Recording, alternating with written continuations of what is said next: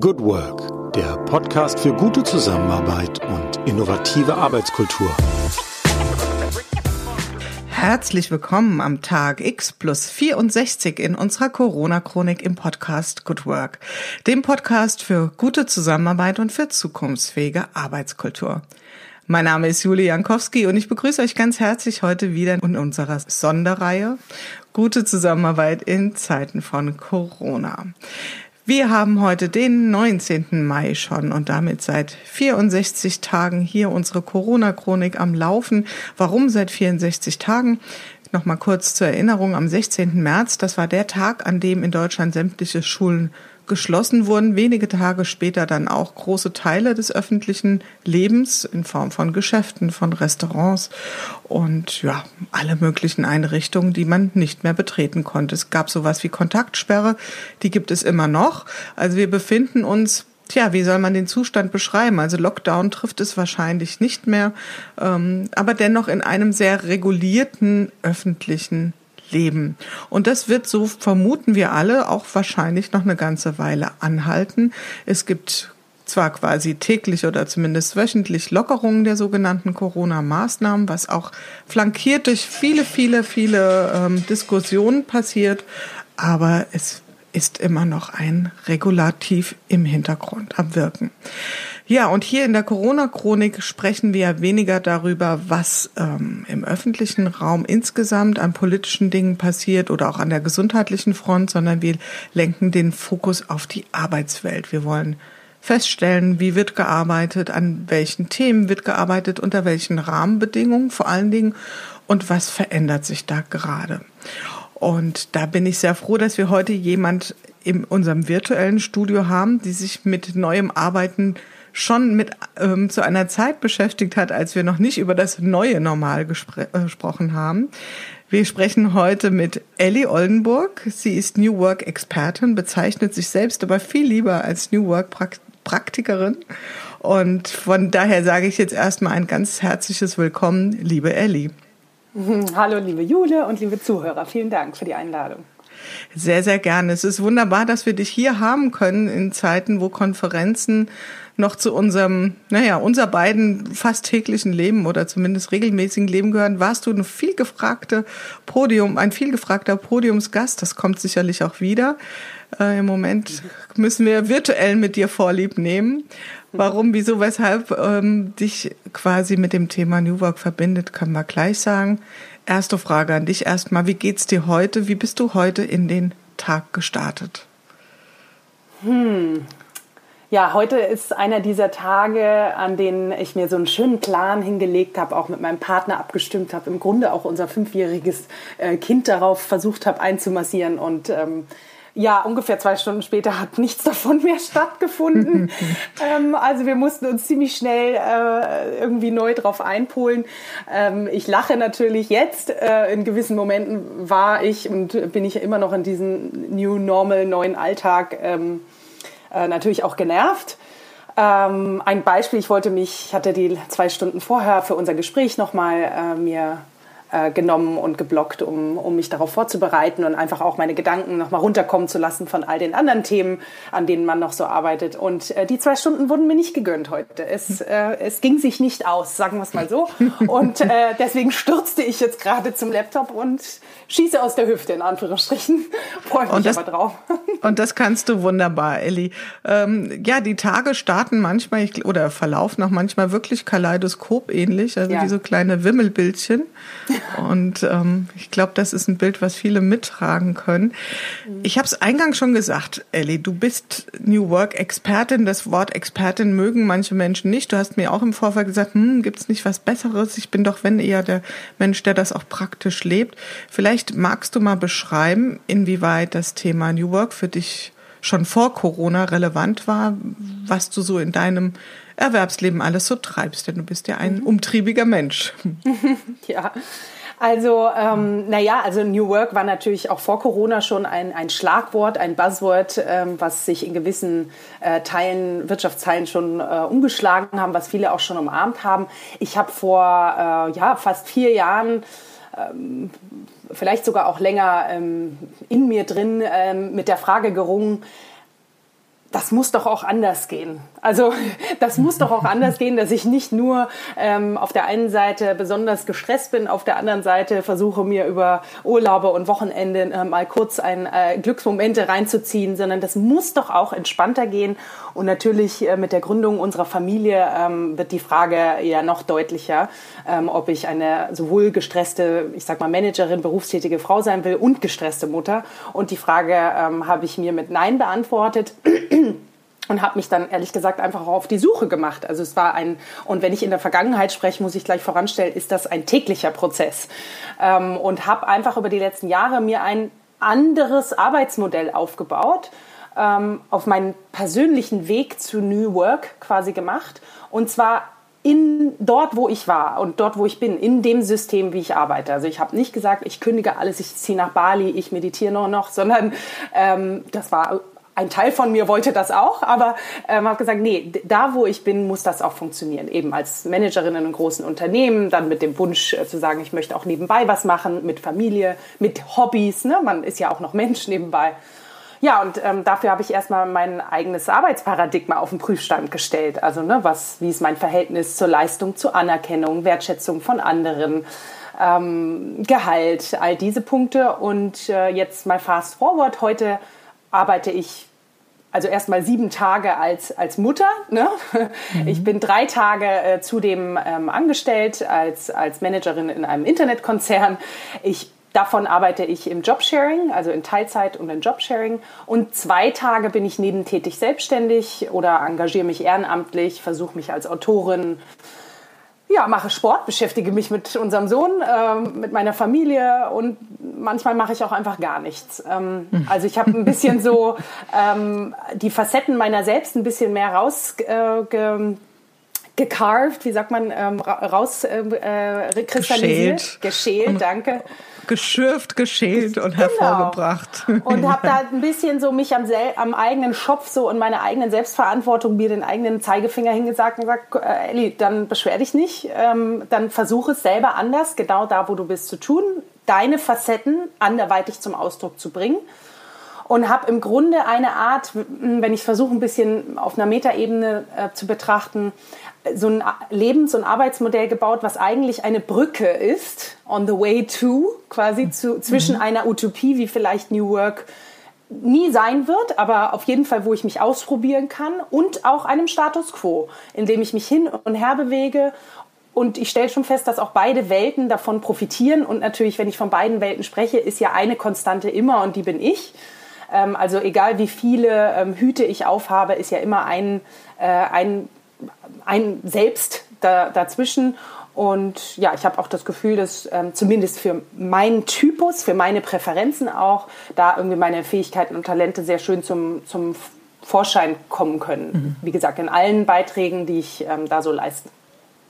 Jetzt hast du was äh, beschrieben, wo ich mir vorstellen könnte, wo Menschen, die das jetzt hören, für ganz viele das so eine Art Sehnsuchtsvokabel ist. Also du hast ja so zwei Welten vereint. Du hast gesagt, ich entscheide mich eben nicht dafür, das Unternehmen zu verlassen und ähm, sondern bleibe da, wo ich bin, auf eine andere Art und Weise und versuche das zu verbinden. Aber es hört sich nach mehr an als einfach nur, ich reduziere meine Arbeitszeit und widme eben ein, zwei Tage auch anderen Themen. Was war sozusagen die Fragen, die du dir gestellt hast, die bestimmt ja auch nicht immer nur angenehme oder bequeme Fragen waren? Welche Fragen hast du ein bisschen was angeklungen? Was, was waren Fragen, die du dir ganz persönlich gestellt hast? Hm, also auch da wieder der Hinweis, die stelle ich mir immer noch. Ähm ja, was waren das für Fragen? Also es ist definitiv eine Art äh, Emanzipationsprozess auch eben von den ein, eigenen äh, Ansprüchen auch, von den eigenen äh, Gedanken und Gefühlen, die sich da so festgefahren haben, vom Automatismus, den, man so, den ich äh, zumindest so habe. Also ähm, wenn ich bei mir anfange, es waren schon so zwei Quellen, die ich hauptsächlich, äh, mit denen ich hauptsächlich ins Gespräch gegangen bin. Einen habe ich schon äh, kurz angedeutet. Ich habe gesagt, ich muss stärker in meine Verantwortung gehen. Wenn ich es anders haben möchte, also der, der ähm, Subtitel, das muss doch auch anders gehen, dann fange ich doch bitte erstmal da an, wo ich direkt was bewirken kann und das ist bei mir selbst. Und damit kommt auch gleich, ich finde das ähm, sehr schön, im Wort Verantwortung steckt ja die Antwort. Ähm, also welchen Antwort gebe ich, welche Antwort gebe ich auf diesen Kontext, der mir ja offensichtlich nicht gefällt? Und das zweite ähm, war, das dreht sich mehr um ja, ein Gefühl, würde ich sagen. Also äh, eine, man könnte es vielleicht unter emotionaler Intelligenz zusammenfassen, aber ob es jetzt intelligent ist, es ist auf jeden Fall das äh, vielleicht intuitive Bauchgefühl. Und da spielen äh, Quellen rein, ähm, ich, dass ich einfach mir, mir selber angeeignet habe und auch zum Teil äh, unbequem angeeignet habe, zu sagen, wie gehe ich eigentlich mit meinen eigenen Ressourcen um? Ist das ein achtsamer Weg? Oder ist das ein, naja, zieh dir noch drei Kaffee rein, Arschbacken zusammenkneifen und weiterziehen? Und dazwischen gibt es, es gibt nicht ein Entweder-Oder, aber dazwischen gibt es auf jeden Fall mehr Varianten als nur schwarz und weiß. Und da mit eben diesen verschiedenen Ressourcen in mir stärker im Gespräch zu sein, mit dem verschiedenen, wie lenke ich auch meine Aufmerksamkeit, ne? wie viel lasse ich mich von Medien abziehen, von auch Social Media abziehen, ähm, wie konzentriere ich mich eigentlich wann auf welchen Job und zwar Job als Tätigkeit im Leben auch mal betrachtet. Also mhm. wie sehr konzentriere ich mich auch auf die Arbeit in Anführungsstrichen mit meinem Sohn oder die Arbeit an mir selbst. Also die fällt mhm. ja meistens oder die Arbeit auch an der Gesellschaft. Also mich zieht es auf jeden Fall hin, einen Beitrag äh, leisten zu wollen. Mhm. Und aus diesem Gespräch konnte ich schon feststellen, dass es ähm, sowas auch wie eine innere Diversity gibt. Ähm, bei mir relativ offensichtlich im Sinne von, ich, in mir schlagen sowieso zwei Herzen. Ich bin halb Griechin, halb Deutsche. Dadurch ähm, ist es für mich eine gute Brücke. Ich habe blau-weiß im, im Blut durch und durch, aber eben mit verschiedenen Komponenten. Ich bin halt nicht nur die knallharte strategische äh, Corporate Managerin. Da kann ich, äh, das kann ich so tun, wie viel ich will. Es gibt, ein, es gibt auch andere Anteile in mir ähm, bis hin zu, und die hat natürlich jeder, ne, den, den faulen Anteil, eben die, die, die sich nach Nichtstun sehnt. Und der auch mehr, ähm, mehr Raum zu geben und eben den anderen Anteilen in mir, dass ich zum Beispiel ähm, ähnlich wie du, einen Salon ins Leben gerufen gehabt. Ich liebe es, Gespräche zu führen und wirklich über Gott und die Welt nachzudenken, äh, mich selbst und andere beim Denken zuzusehen. Und habe ich gesagt, na gut, dann versuche ich halt mal so ein Gesprächsformat und äh, das mache ich seit dreieinhalb Jahren und dadurch habe ich ja eigentlich nur ein, ein Interesse auf der einen Seite von mir, vielleicht auch ein Talent auf der anderen Seite, im Außen auch zum Ausdruck gebracht. Und ähm, insgesamt, was aus diesen vielen verschiedenen Tätigkeiten, die, ähm, die ich jetzt habe, ist natürlich eigentlich eine stimmigere Ellie geworden. Und damit, wenn ich mich ganz weit aus dem Fenster lehne, auch eine ruhigere. Mhm. Also eine, die ähm, im, es sieht so, ja, ich mache sehr viel, das ist richtig, aber ich empfinde alles als sehr reichhaltig und im Grunde als ähm, kohärent mit und stimmig mit dem, was, was ich eben bin. Und so hat jeder seinen eigenen Blumenstrauß an Facetten. Also nicht mein Modell an sich ist New Work, aber so, dass ich eben mich in verschiedenen Bereichen bewege und natürlich diese Bereiche, wie ich schon sagte, aufeinander, voneinander profitieren können. Hm. Was ich ganz, was ich an, an deinen Ausführungen total mag, ist ja diese Perspektive auf New Work, die vielleicht gar nicht so sehr im Fokus äh, der Diskussion steht, wenn man das Thema New Work verfolgt, nämlich ähm, als Perspektive der persönlichen Entwicklung. Mhm. Also eine persönliche Entwicklungsreise, so wie du es beschrieben hast. Viele Menschen, so erlebe ich zumindestens, wenn sie von New Work als Utopie sprechen, sprechen sie sehr darüber, die Art und Weise, wie sie mit anderen zusammenarbeiten wollen, die Art und Weise, wie ihre Arbeitsumgebung gestaltet sein möchte oder Arbeitszeitmodelle, also sehr viel Strukturthemen. Mhm. Und ähm, das, was du beschreibst, ist ja ein ganz innerer Reifungsprozess. Und ähm, jetzt bist du in einem Unternehmen, wir dürfen es, glaube ich, kurz an der Stelle ja. sagen, du bist in einem Unternehmen, das ähm, wir alle kennen, bei Google, wo das vielleicht auch möglich ist. Aber trotzdem hast du ja einen Punkt aufgeführt, den würde ich gerne noch mal ein bisschen vertiefen, nämlich inwieweit setzt New Work erstmal bei jedem selbst an, auch wenn wir nicht nur über diesen persönlichen Reifungsprozess gehen, sondern inwieweit müssen wir selbst unsere Verantwortung tragen, New Work äh, geschehen zu lassen. Mhm. Was wäre da so dein, dein Blick darauf? Mhm. Mm, ja, also ich gebe dir schon recht und natürlich die Diskussion auf einer äh, größeren Bühne, außer bei einem selbst äh, zu führen, ist ganz, ganz wichtig, weil es ist klar, dass ähm, ganz viele strukturelle Veränderungen natürlich ähm, Sache von Unternehmen und im weitesten Sinne sogar von einer Gesetzgebung ja auch ist. Ähm, zum Beispiel wie flexible Arbeitszeiten, wie gehen wir damit um, dass Digitalisierung im Zweifel immer mehr Jobs, ähm, durch die Digitalisierung mehr Jobs wegfallen.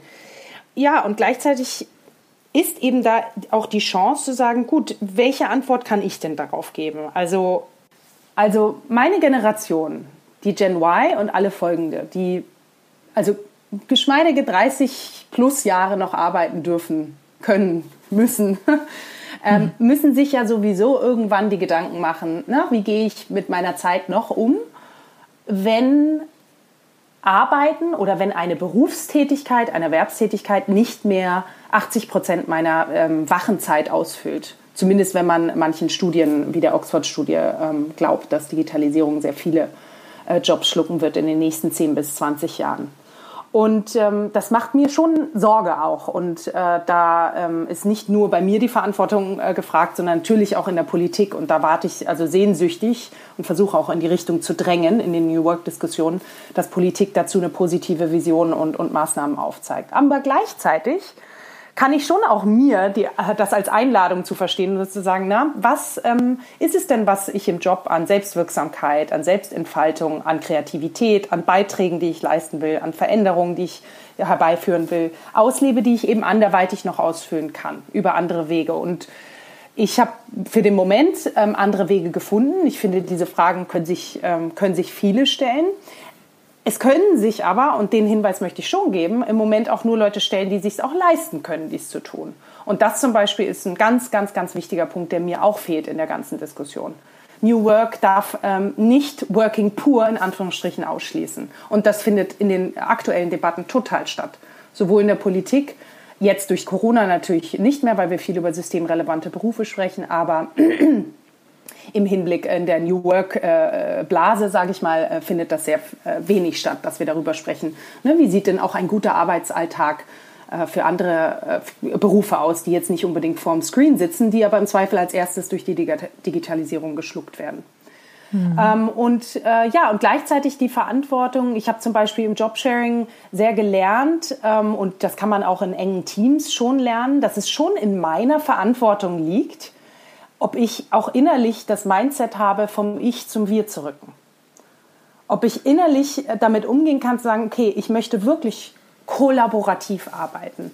Und Kollaboration ist ja auch eines der großen Buzzwords im Zusammenhang mit New Work. Nicht, dass kollaboratives Arbeiten nicht neu wäre, ja, aber ähm, durch die Komplexität, durch die vielen Silos ist es natürlich besonders, ähm, wird es besonders gebraucht. Und das liegt schon an mir zu sagen, bin ich wirklich transparent, höre ich wirklich auf, die, ähm, die politischen Spielchen auch mitzuspielen und gehe eben ganz transparent in kleinen Schritten, nehme ich die Leute mit, ob das meine Jobsharing-Partnerin ist, mein Chef, mein sonst wer, um wirklich äh, an der Sache zu arbeiten und nicht nur darüber nachzudenken, wie ich mich platzieren kann und ähm, all diese Auf Denksportaufgaben, die wahnsinnig viel Energie rauben, zumindest im mhm. Corporate-Kontext. Ja, und äh, dann als drittes würde ich noch sagen, was auch in der eigenen Verantwortung ähm, liegt, ist ja auch, welche Forderungen wir überhaupt stellen. Und Forderungen möchte ich auch als ähm, Gespräch, also ich will es nicht nur hart ausdrücken, sondern auch als Gespräch äh, formulieren. Wann sprechen wir beispielsweise über flexible Arbeitszeiten oder, oder gar Homeoffice? Das, diesen Stempel hatten meistens Mütter auf. Entweder wenn sie in Elternzeit gehen oder wenn sie wiederkommen oder wenn sie eben ähm, äh, zu betreuende Kinder haben, um dann mal, darf ich an einem Freitag mal vom Homeoffice arbeiten? Das ist doch überhaupt nicht die Diskussion. Es gibt x Studien, die sagen, dass das flexible Arbeitswünsche vor allem in den äh, Gen Y und darunter und da folgenden ähm, Generationen ja kein, kein Gender-Thema ist. Aber ich habe das Gefühl, wir aufgrund von, ne, wir, wir trauen uns auch nicht. Und ich muss auch ehrlich sagen, das waren nicht nur angenehme Gespräche. Ähm, äh, finde ich, könnten wir das viel mehr vom Thema Elternzeit lösen. Wir, warum teilen wir nicht unsere Ideen, unsere Wünsche über flexibles Arbeiten insgesamt?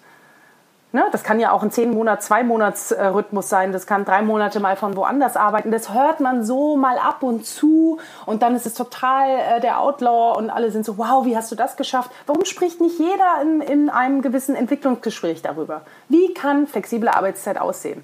Und wenn man es halt erstmal Nein gesagt wird, dann geht man halt zwei Schritte zurück und geht dafür beim nächsten Mal vier Schritte vor. Also dieses Gespräch sich da auch ähm, nicht nehmen zu lassen. Und das wünsche ich mir viel mehr als zentrale Komponente, weil ich glaube auch, dass das dann dazu führt, dass äh, im Zweifel, wenn sich die äh, Unternehmen da dynamischer aufstellen, dass im Zweifel auch die Politik dann mehr darüber nachdenkt, ähm, wie man ähm, flexible Arbeitsmodelle noch gestalten kann, außer, ich sag mal, an Elternzeit geknüpft. Mhm. Ich würde gerne mal so die drei Punkte aufgreifen, die du angesprochen mhm. hast jetzt in deinen Ausführungen. Das eine Thema war ja, wenn ich das mal so zusammenfassen kann, Arbeit ist mehr als nur Erwerbstätigkeit, mhm. ja, und das vor allen Dingen mit, mit, mit welcher Arbeit, also nicht nur mit welcher Erwerbstätigkeit, sondern mit welchen Jobs und das ist viel mehr als das, wofür ich jetzt vielleicht auf den ersten Blick ähm, einen Lohn erhalte. Möchte ich meinen Tag füllen? Also wo sehe ich wirklich Arbeit auf mich zukommen oder was könnte für mich eine Arbeit sein?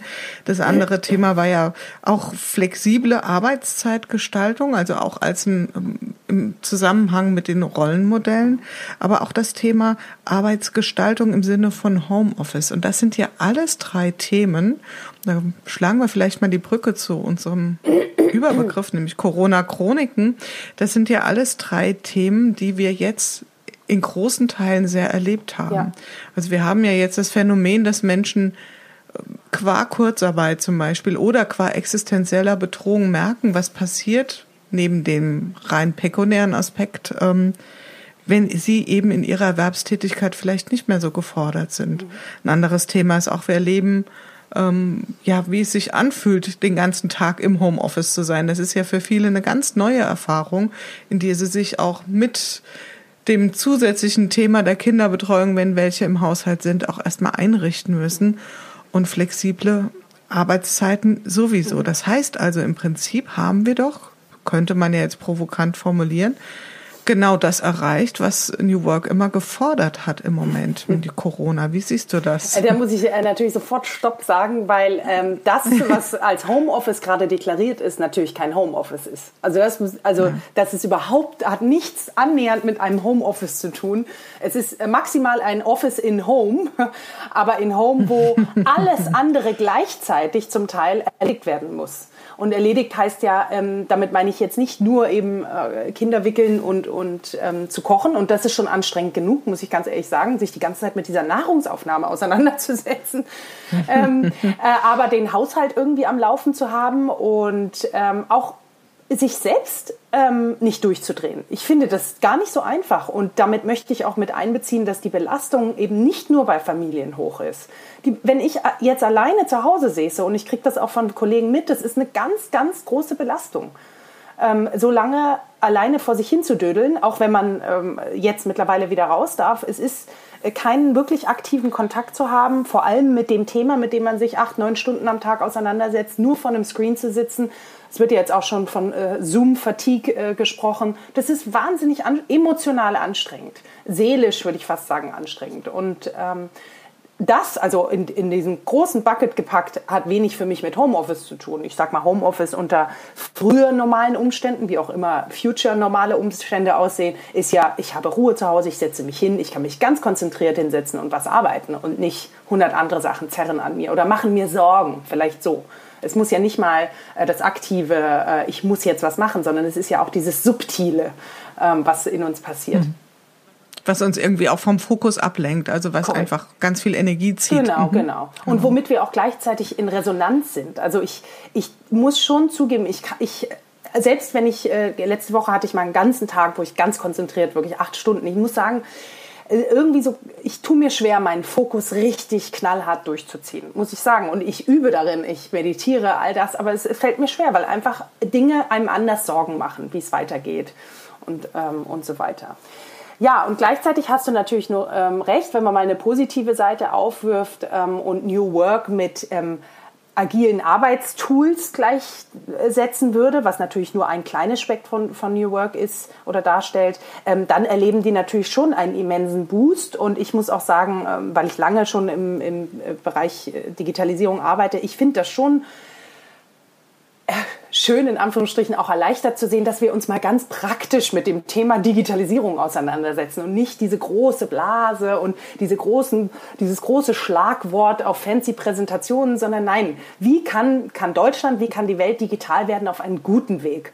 Und äh, auch wenn der schmerzhaft ist, wir sehen es ja auch an, an Schulen, aber ganz viele Menschen äh, und, und Berufszweige und Familien haben sich halt jetzt mal praktisch damit auseinandergesetzt, wie kann man digital zusammenrücken. Das ist die eine Seite. Die andere Seite ist natürlich, und das freut mich auch irgendwo, man merkt, es lässt sich halt nicht alles substituieren. Ja, also das, es mhm. lassen sich die Zwischengespräche nicht substituieren. Man merkt, also auch ich, es kommt zum Teil zu mehr Missverständnissen. Du musst für jedes kleine Detail einen Termin aufsetzen, auch wenn man schnell mal hin und her pinkt. Also alles lässt sich nicht ersetzen und ich finde, das spürt jeder, jede Familie, jede die Kirche, jede Schule, jede, ähm, dass es eben ein Tanz zwischen beiden bleiben wird. Und ich habe das Gefühl, wir machen aber gerade den Standard-Tanzkurs in Wie geht's digital? Und das ist gut erstmal. Mhm. Vielleicht war da ja auch so eine Fehlannahme, die bei vielen im Kopf existierte, dass Digitalisierung bedeutet, alles wird plötzlich digital funktionieren. Und wir haben uns ja viele Jahre mit der Frage rumgequält, wie kann eine digitale Transformation gelingen? Und heute wäre ja vielleicht sogar eher die Frage, wie können wir das, was im Digitalen ist, irgendwie analog auch also wie können wir das Digitale ein Stückchen analogisieren? Also mhm. so, dass diese zwischenmenschliche Komponente eben fehlt. Mhm. Also wie wäre da eine Perspektive? Mhm. Also wie können wir das, diese beiden Welten, wenn sie denn so getrennt sind, ein Stück weit vereinen? Was wäre da so deine Idee? Gut, das ist eine gute Frage. Also ich, ich ringe auch in anderen Zusammenhängen mit der Frage, äh, also in meinem, meinem äh, Job bei Google, ne, wie man große Events ähm, digital aufsetzen kann und da eben dieses Gefühl des Miteinanderdaseins auch mhm. übernehmen kann. Ich muss sagen, also das ist jetzt meine persönliche Ellie-Meinung, ich sehe das sehr kritisch. Also man wird ein, ein Gespräch ähm, auf einem Event, wo man sich mal schnell zurückzieht und die Köpfe zusammenstreckt, das wirst du nicht, also ich sehe es zumindest nicht, ähm, mir nichts, dir nichts übertragen können und ich sehe es auch, wenn ich überlege an meinem Morgensalon. Ich habe jetzt schon viele ähm, andere Gesprächsformate auch gehabt über, über digitale Medien und merke, dass äh, das funzt nicht ganz so. Ein, äh, ne, das, auch das Gefühl kommt einfach nicht ganz so rüber. Wir kennen das alle, wenn wir in einen Raum kommen und auch schon ein Gefühl, man spürt, ist im Raum ist im Raum Spannung, ist im Raum Entspannung, ähm, wie ist ein Gefühl in einem Raum und das, ähm, ich wüsste nicht, wie man das übertragen lässt. Aber vielleicht sehe ich da auch zu schwarz-weiß. Das kann durchaus sein. Also ich habe da keine klare Antwort oder Vision drauf.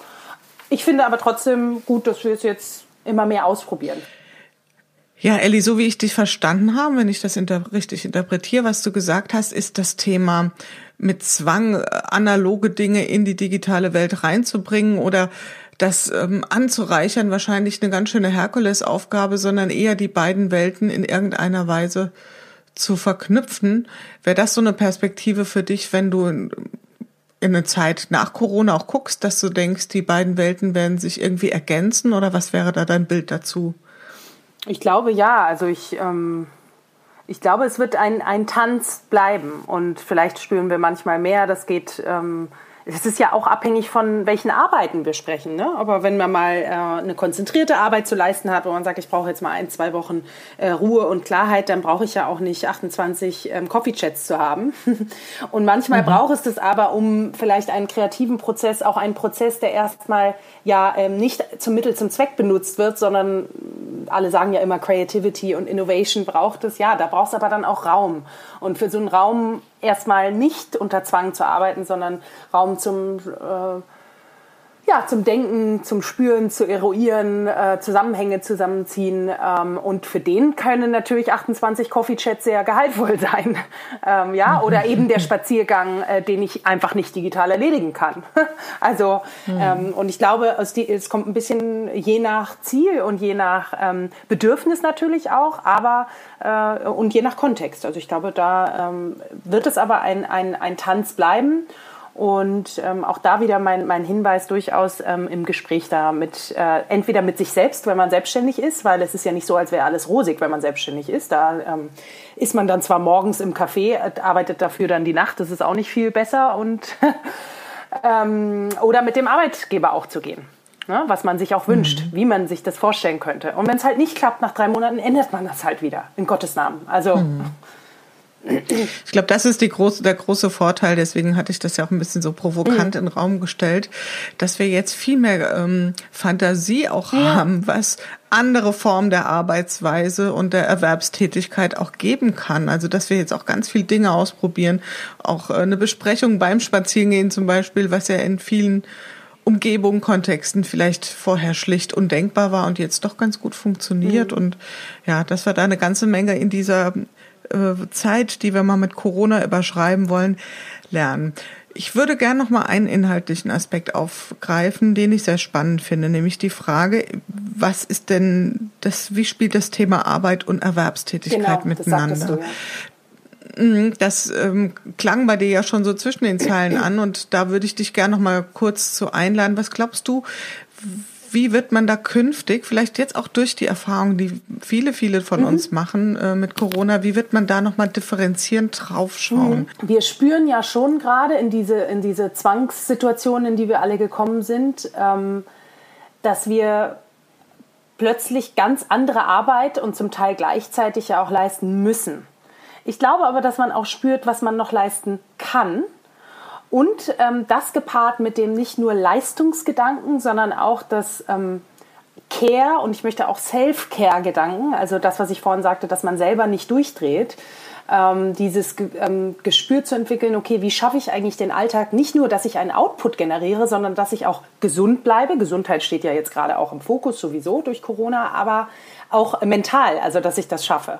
Und ähm, dieser, mh, hm, diese Selbst Disziplin, diese ähm, Selbstmotivation, dass wir den Alltag ähm, viel stärker selbst ähm, äh, routinieren müssen, strukturieren müssen, ähm, glaube ich, zeigt schon auf, dass auch das Arbeit ist. Also eben nicht nur die Care-Arbeit an der Familie und das ein Haushalt ist übrigens ja auch äh, sehr vielseitig. Ne? Also es geht ja nicht nur um, dass man was essen will, irgendwie muss es ja auch noch sauber bleiben und ähm, all diese Punkte. Selbst wenn man sich das gleichberechtigt aufteilt, irgendwas bleibt an einem ähm, hängen. Und, ähm, und da spüren wir, glaube ich, schon, da ist doch echt viel mehr Arbeit dran.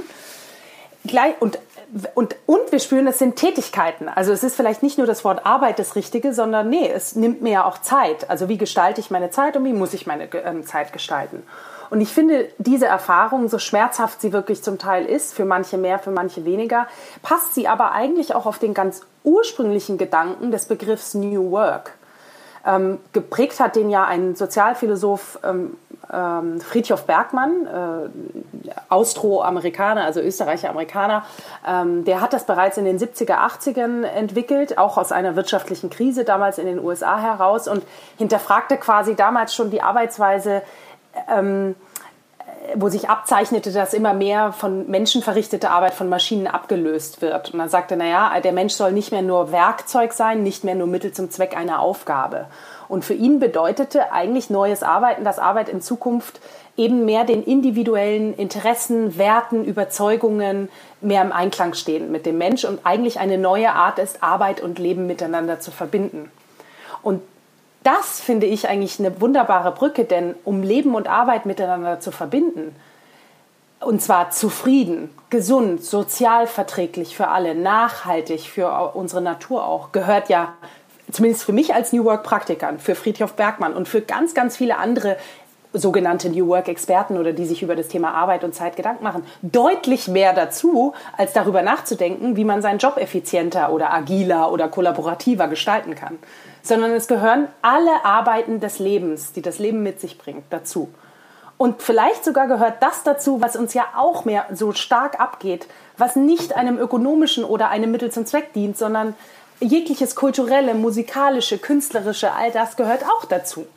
Und, ich, und, die, und das, auch das gehört für mich unter diesen Diversity-Aspekt, dass ich ihn nicht nur in meinem Innen, sondern auch in meiner Mikrowelt feststelle, kann ja auch ein Aufruf an jeden selbst sein.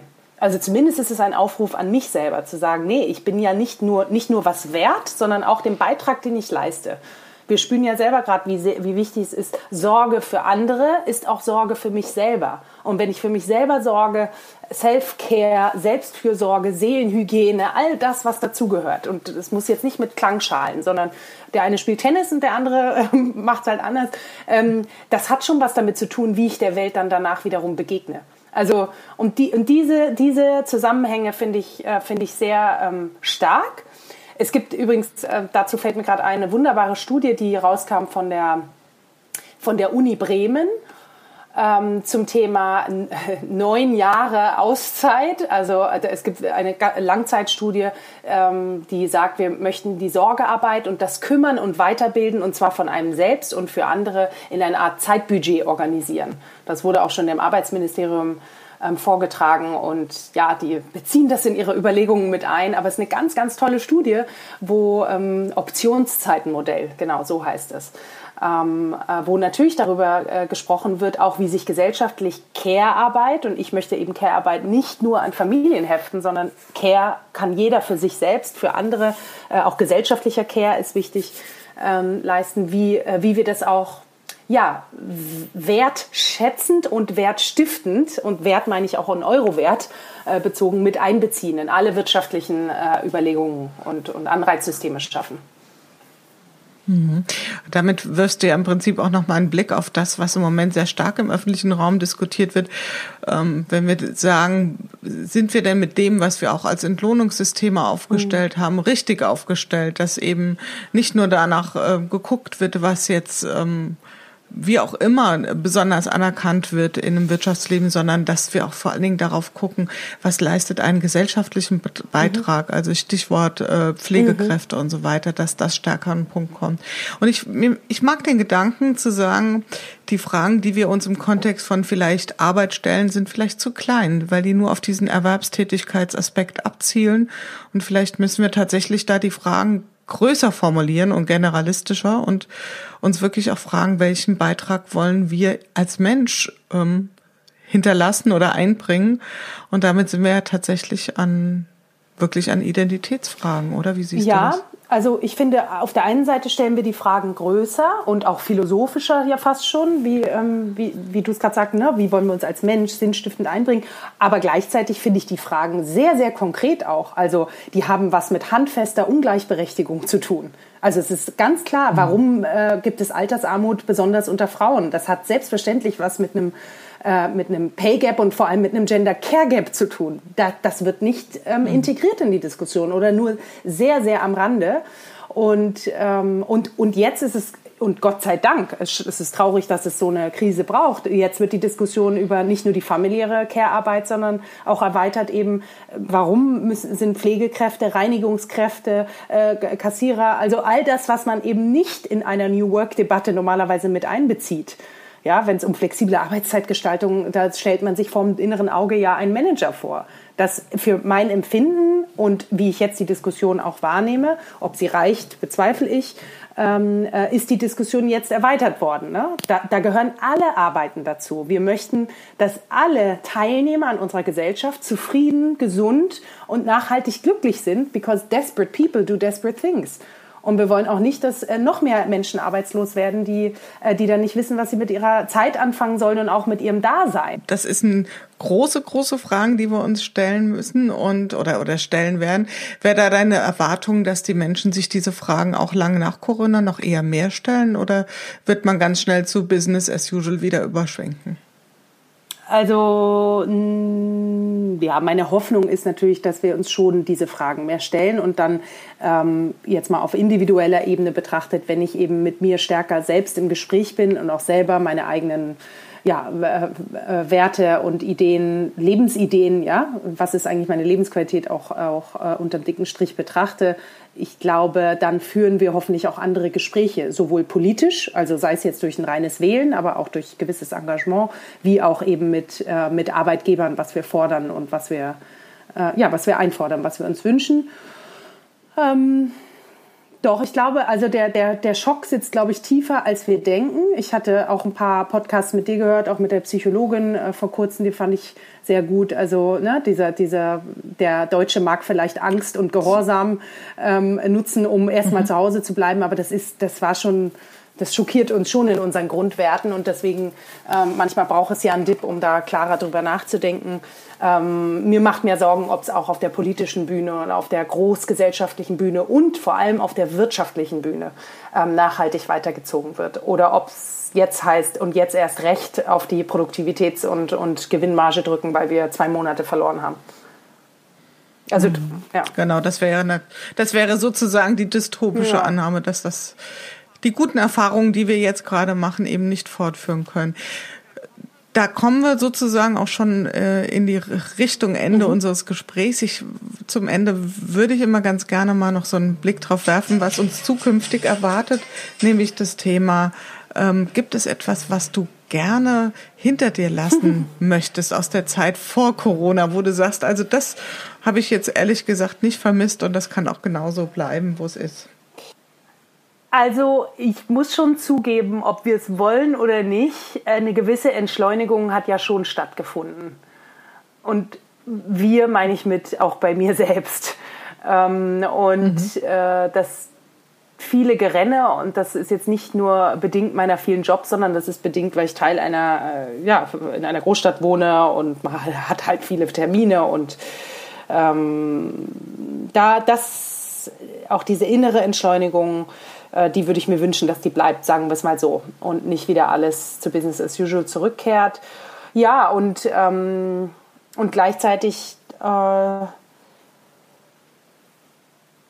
dass Mensch mehr im Fokus steht. Also wir haben halt mehr Output auf den Fokus gesetzt und natürlich, weil unser ganzes Bewertungssystem so ausgelegt ist, vom Bruttoinlandsproduktmessung bis, ähm, bis Unternehmensgrößen, KPIs. Und ich glaube, wir spüren halt jetzt schockierenderweise in Anführungsstrichen, dass äh, am Ende Mensch doch im Fokus stehen muss. Und wenn es Mensch nicht gut geht und das jetzt in dem Fall auch wirklich körperlich nicht, dann funktioniert gar nichts. Und ähm, ja, ich wünsche mir, dass wir das hinter uns lassen, so zu tun, äh, als wäre es am Ende wirklich nur die Zahlen und nur die KPIs und äh, alles andere lässt sich wegrationalisieren und ähm, eben beiß doch mal die Zähne zusammen und dann klappt das schon. Mhm. Und gibt es auch was, was du ähm, vermisst sozusagen aus der alten Welt, also aus der alten Welt, damit meine ich die Zeit vor Corona, also wo du sagst, das kann gerne bald wieder stattfinden? Jede Menge! oh, es ist echt, das sind so profane Dinge, man traut sich kaum sagen, ich will endlich mal wieder in eine Bar gehen. ähm, äh, ich möchte endlich mal wieder meine Freundinnen und Freunde treffen, ohne mir irgendwelche Gedanken äh, machen zu müssen. Ähm, ja, ich würde meine, möchte meine Familie mal wieder besuchen. Ähm, ja, also die, diese, diese Leichtigkeit der Entscheidungen ähm, äh, fehlt mir sehr und im Grunde können wir es ja zusammenfassen als Freiheit. Und mhm. äh, wir werden halt gerade eines der höchsten Güter überhaupt äh, beraubt und wir können es auch die meisten von uns, ja, die meisten von uns ähm, äh, nachvollziehen. Und äh, das ist schon ein ganz schwerer Einschnitt, finde ich. Und äh, es wird aber auch klar, wie hoch dieses Gut vielleicht auch ist. Also mhm. mir wird es schon äh, dadurch auch klar. Genau, ja. vielleicht nochmal eine Sensibilität, wie wichtig uns Total. Freiheit ist für unser Lebensgefühl einfach auch. Genau. Ja, zum Ende habe ich immer eine Frage und zum Schluss noch ein Sätzchen, was ich gerne meine Teilnehmer oder Teilnehmerinnen mhm. vollenden lasse. Die Frage ist, hast du denn sowas wie ein Corona-Hack? Also hast du dir irgendwas jetzt in diesen Wochen zurechtgelegt? So ein kleines Ritual zum Beispiel oder irgendetwas angewöhnt, ähm, was du, was dir hilft, leichter durch diese Zeit zu kommen? Ich könnte jetzt antworten mit dem üblichen natürlich, einen klaren Plan, eine gute Routine zu haben. Haha, sieht man ja an heute. Ähm, äh, ähm, ich versuche mal gut in mir zu graben, was so die essentiellste ist.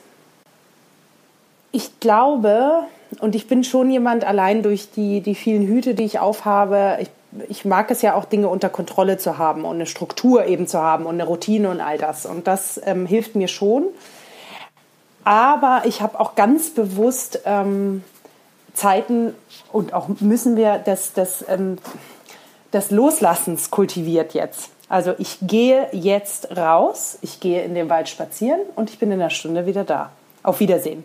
Also wenn das jetzt, äh, wenn das mit den ähm, anderen meines Haushaltes so zusammen, zusammenpasst, das zu machen, ist finde ich fast jetzt schwieriger, weil es ähm, ja bedeutet, oh, das wäre Zeit, in der ich X, Y, Z, A, B, C machen könnte. Und ähm, da zu sagen, nee, ich, ich muss das jetzt machen. Es, es, es, es führt kein Weg dran vorbei, obwohl mein, mein Ego und mein Arbeitsego mir sagt, mach es nicht. Und das habe ich schon jetzt kultiviert, mich quasi selbst in diese Freiräume, in die kurzen zu zwingen, in diese Nichtstun, wo ich auch keinen Podcast höre, wo ich auch meistens keine Musik höre, sondern einfach nur mal marschiere, meinen Körper spüre, rausgucke, höre, Sinne spüre, fertig ist. Ähm, also mir sind dadurch auch andere Kraftquellen quasi bewusster geworden. Das hört sich jetzt ein bisschen eh so alles an, aber äh, mir hilft das schon, dass ich mich da immer wieder reingezwungen habe. Und ich glaube auch, das ist etwas, diesen Hack, den möchte ich mir deutlich stärker behalten. Mhm. Also etwas, was du dir zurechtgelegt hast und was du bewahrenswert findest. Ja, dann sind wir am Ende angekommen unseres Gesprächs und da wartet immer sozusagen ein Sätzchen zu, auf Vollendung auf jeden Teilnehmer, jede Teilnehmerin. Und das Sätzchen heißt, wenn ich bislang etwas aus Corona gelernt habe, dann ist es das Pünktchen, Pünktchen, Pünktchen. Wenn ich bislang etwas aus Corona gelernt habe, dann ist es, wie wenig wir der Natur eigentlich entgegenbringen können und damit wie verletzlich wir sind. Und gleichzeitig, wie flexibel wir sind, wie stark wir sein können und wie sehr wir von Verbindungen abhängen und sie einfach essentiell brauchen. Wunderbar, liebe Elli. Dann danke ich dir ganz herzlich für deine sehr schöne Tour d'Horizon durch das Thema New Work und wie sich das unter Corona vielleicht ähm, unser Blick darauf verändern mag oder vielleicht auch verstärken mag. Ich wünsche dir persönlich, dass du gut aufpasst auf deinen schönen Corona-Hack, also dass du dir das bewahrst, das, was dir bewahrenswert erscheint und dass du gut durch die Zeit kommst und vor allen Dingen natürlich, dass du gesund bleibst, liebe Elli. Vielen, vielen Dank. Danke, Jule, und vielen Dank, dass du diesen äh, Podcast machst und auch eine wunderbare Gesprächspartnerin bist. Ganz, ganz schön. Du trägst einen wirklich äh, durch das Gespräch. Sehr schön. Danke. Dankeschön. Ja, das war's für heute wieder in unserer Corona-Chronik im Podcast Good Work, dem Podcast für gute Zusammenarbeit und für zukunftsfähige Arbeitskultur. Wenn ihr Lust habt, noch weitere Folgen euch anzuhören, schaut einfach auf www.umic.de slash podcast oder über iTunes und Spotify. Ich freue mich, euch wieder hier zu hören und habe am Ende nur einen einzigen Wunsch an euch, nämlich bleibt gesund. Eure Julia Jankowski.